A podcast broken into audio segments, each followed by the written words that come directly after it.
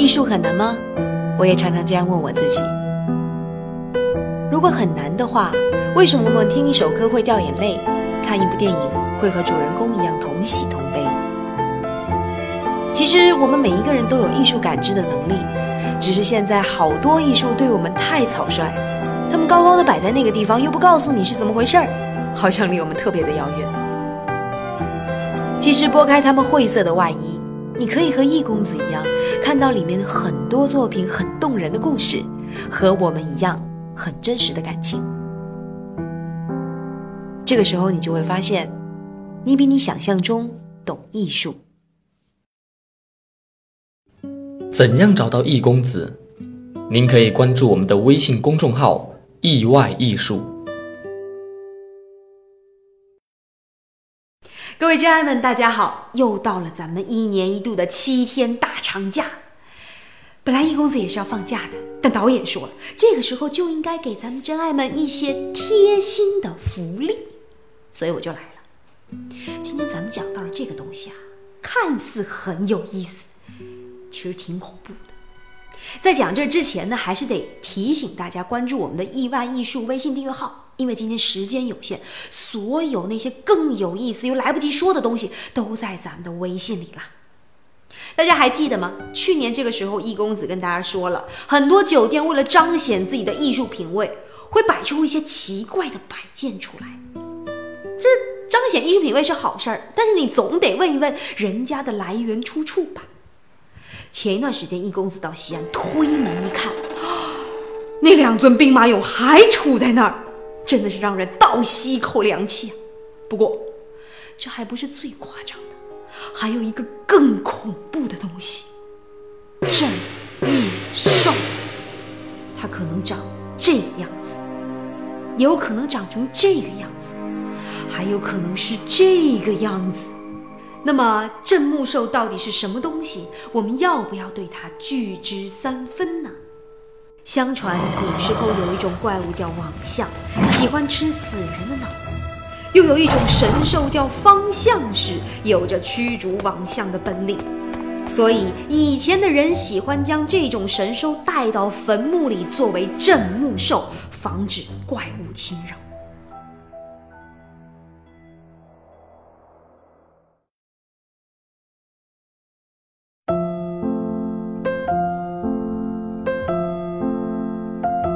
艺术很难吗？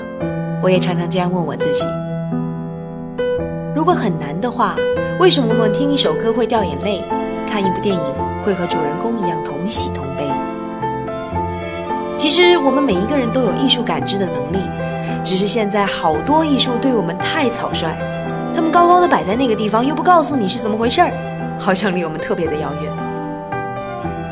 其实拨开他们晦涩的外衣。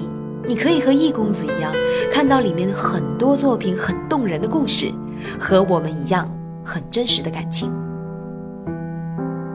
这个时候，你就会发现，你比你想象中懂艺术。怎样找到易公子？您可以关注我们的微信公众号“意外艺术”。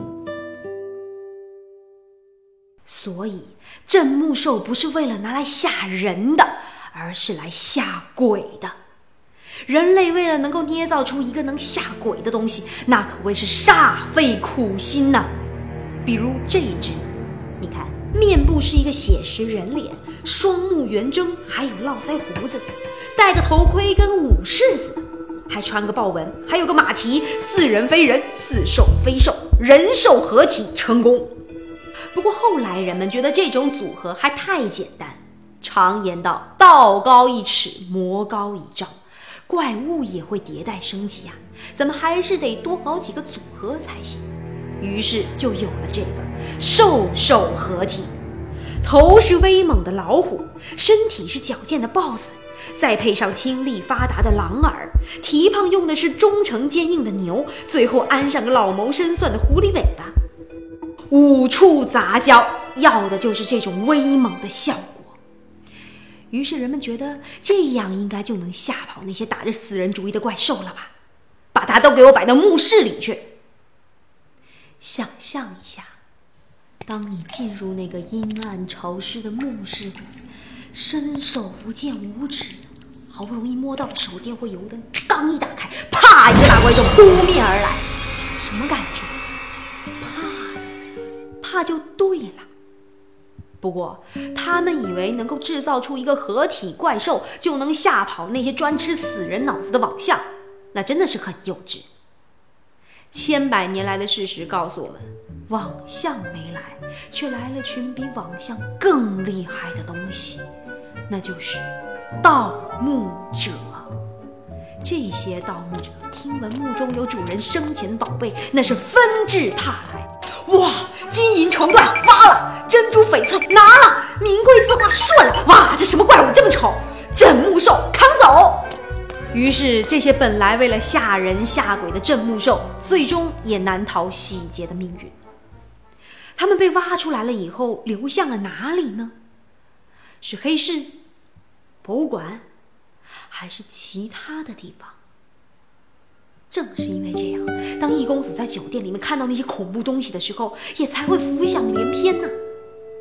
还记得去年《艺术很难吗》里面我们曾经讲过，大部分的文物曾经都是从坟墓里被挖出来的，比如咱们在历史书上曾经见到过的这些人俑，还有唐三彩、梯形帛画、画像石、画像砖、青铜铸像和石兽等等等等。当然，面对这些东西。不同的人有不同的感受，有些人会害怕，有些人反而很喜欢。不过，对于一家酒店而言，为了照顾大多数人的感受，通常不会把这些东西公然摆出来。不过，您要是国庆出行不小心在哪儿看见了这个东西，您可以问一问他们，到底知不知道这个来源和出处，您就可以辨别到底哪一些人是真有艺术品味，而哪些人是装的了。万万没想到，你天天把它摆在家里，戴在手上，挂在车里，希望可以守财赚钱的貔貅，居然也是镇墓兽。在意外艺术的微信里回复“恐怖”，看易公子跟你唠一唠你们都爱的貔貅和恐怖的镇墓兽之间那不为人知的故事。